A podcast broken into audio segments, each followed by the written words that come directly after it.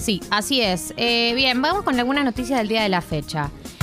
Una noticia que salió ayer eh, y que tiene que ver con el caso de la cocaína adulterada eh, es que finalmente se confirmó eh, cuál era la sustancia con la que mezclaron la cocaína para que se envenene Ah. como se envenenó y terminara con eh, la muerte de 24 personas, ¿no? Eh, la sustancia con la que se había mezclado la cocaína es el carfentanilo. Una sustancia que no conocemos mucho, sí se conoce del fentanilo, porque el fentanilo es una, una un opioide que viene estando muy presente en Estados Unidos, viene, que vino de China y está presente en Estados Unidos, eh, que eh, de hecho generó un récord de muertes por sobredosis en Estados Unidos. O sea, es una droga que no es nueva por ahí en Argentina, no nos, no nos es tan, tan, tan común, pero en Estados Unidos eh, el fentanilo sí ya lo conocen como uno de los problemas porque es un opioide que es similar a la morfina, pero entre 50 y 100 veces más potente.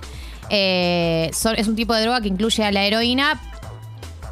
Digamos, o sea, los opioides, para que se den una idea, los opioides es- son drogas como, por ejemplo, la heroína, pero el, pero el fentanilo es mucho más potente, mucho más fuerte y se usan en general con prescripción médica para tratar a pacientes que sufren de dolor crónico y eh, que presentan tolerancia física a otro tipo de opioides más, más, más tranquilos, digamos.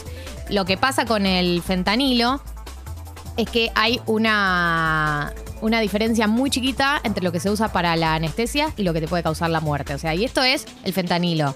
Ahora, la sustancia que apareció en la cocaína adulterada es el carfentanilo, que es 30 veces más potente que el fentanilo. Con o sea, para que se den una idea, eh, el nivel. O sea, se usa para tranquilizar animales como, por ejemplo, elefantes Mm. o rinocerontes. O sea, el fentanilo se ha usado en humanos bajo prescripción médica.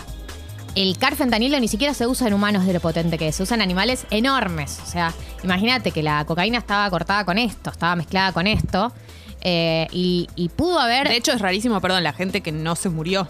Es Eso raro. digo, pudo haber escalado Sí. muchísimo más, muchísimo más pudo haber escalado la cantidad de muertes. eh, o la ca- de hecho, cuando empezaron a, cuando la- la- la- los médicos acá empezaron a identificar que, que había, digamos, eh, señales de que eh, los síntomas que tenían las personas que llevaban mal eran similares a lo del fentanilo y empezaron a darles como un tratamiento para eso, ahí empezó a aplacarse, digamos, eh, la cantidad de casos que derivaron en la muerte. Pero la realidad es que es un- una sustancia que si tomás de más te mata. Porque no está, no, no está hecha para humanos e incluso esto es el carfentanilo, pero el fentanilo también, eh, como les decía, generó un récord de muertes por sobredosis en Estados Unidos durante el año pasado y el anterior, durante la pandemia, tuvieron récord de muerte porque gente que por ahí consumía, eh, de repente consumía heroína o consumía otro tipo de drogas, de repente aparece esta droga y no la saben manejar eh, y genera la muerte. Digo, porque, porque es algo que está, que si no lo haces con prescripción médica, que si no te lo administra alguien, digamos, con conocimiento de causa, es muy peligroso. Así que bueno, finalmente se determinó que era carfentanilo, la sustancia que se había mezclado con la cocaína, con la que se había adulterado la cocaína y que mató a 24 personas e intoxicó a más de 80, ¿sí? Eso por un lado. Por otro lado, eh, estamos en medio de las negociaciones por el acuerdo con el FMI. Eh, al parecer, después eh, de la reunión que tuvo el día de ayer Juntos por el Cambio, viste que no se sabía Juntos por el Cambio si iba Sí. a acompañar o no. Bueno, dijeron eh, la siguiente frase. que Juntos por el Cambio no va a ser cómplice de empujar a la Argentina al default. Esto quiere decir que en principio apoyarían el acuerdo con el FMI. Recordemos que el acuerdo con el FMI tiene que ir al Congreso. Pero que van a pedir un pero, digamos. Dijo, ok, vamos a votar a favor, pero eh, queremos que el proyecto, que el proyecto, El proyector. queremos que el proyecto no habilite la suba de impuestos, ¿sí? O sea, te votamos el acuerdo, pero el acuerdo no puede tener como condición la suba de impuestos. Eh, esto en el marco de un Fondo Monetario Internacional que pide que se cumplan las metas fiscales, que vos decís, por ejemplo, si yo quiero tener un déficit más bajo, tengo que recaudar más, y una de las maneras de recaudar más es subir impuestos. Entonces acá lo que te dicen es, ok, ustedes quieren llegar a un déficit bajo, háganlo, nosotros te bancamos el acuerdo, pero no puede ser a través de la suba de impuestos. O sea, busquen otras maneras de recaudar. Eh, bien, entonces en principio eh, también algo que aparece en el encuentro de Juntos por el Cambio, en el comunicado que sacaron eh, y que también aparece en otros sectores es, en principio vamos a apoyar pero queremos ver la letra chica. Es como que todo el mundo dice, bueno, sí, no, sí, pero o no, pero.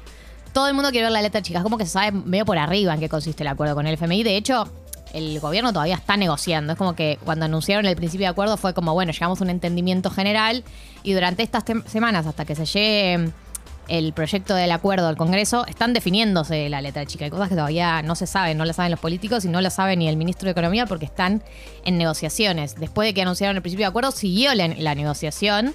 Eh, así que, bueno, vamos a ver cómo evoluciona, pero sí eh, se estaría confirmando la tendencia eh, de que Juntos por el Cambio votaría a favor, en principio, y como bloque. Monobloque. Monobloc. Alberto Fernández, eh, en ot- por otro win. Alberto Fernández ¿Ya anunció. volvió? Sí, ya volvió, ya volvió. Está muy contento de estar acá, la verdad. Sí, ¿no? Sí, le dijeron, ¿qué preferís? ¿Barbados con Rihanna? ¿O venir acá a la Argentina a negociar con tu propio partido que te vote el acuerdo con el FMI? ¿Cómo será, no? Él dice como se va a dormir la puta madre. Real, todos los días.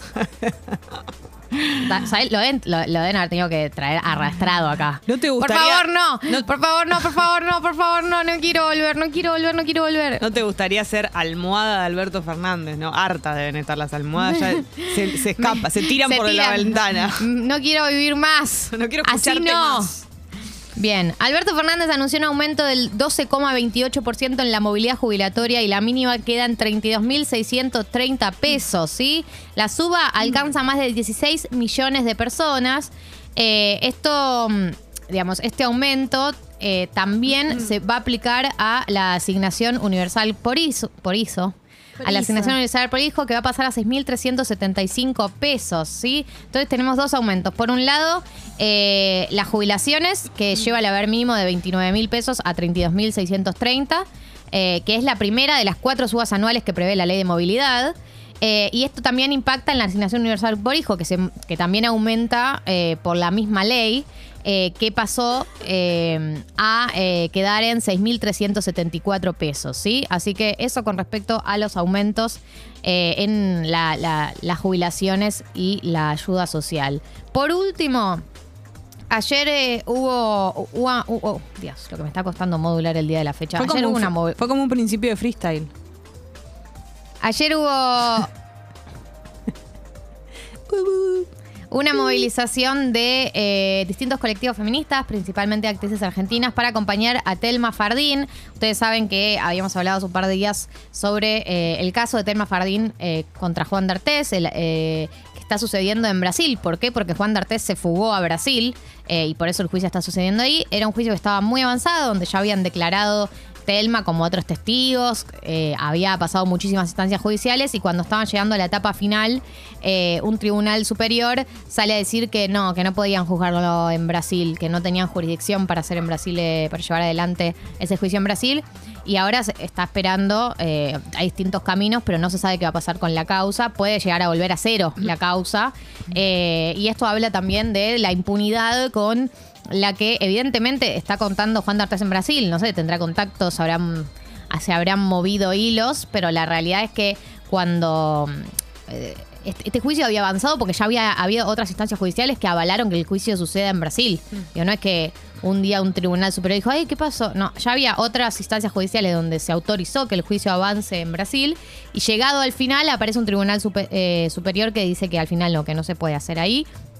Recordemos que Juan D'Artes está en Brasil porque además de ser ciudadano, Brasil no tiene mm, tratado de extradición. Esto quiere decir que no, o sea, eh, Juan D'Artes tiene pedido, un pedido de captura internacional de la Interpol, eh, pero no lo pueden extraditar porque Brasil no tiene ese tratado. Es uno de los pocos países que no tiene ese tratado. Por eso se fue a Brasil, para que no lo puedan, para que no lo puedan traer a, a Nicaragua para hacer el juicio. Ella, O Telma, sea, si sos inocente, Sí. ¿por qué estás prófugo? Telma ayer la escuchaba que lo que decía es que están apelando a cansarla. Sí, claro Como a que que sí. un día ella diga, bueno, ya está, listo. Totalmente, porque la verdad es que es, es agotador.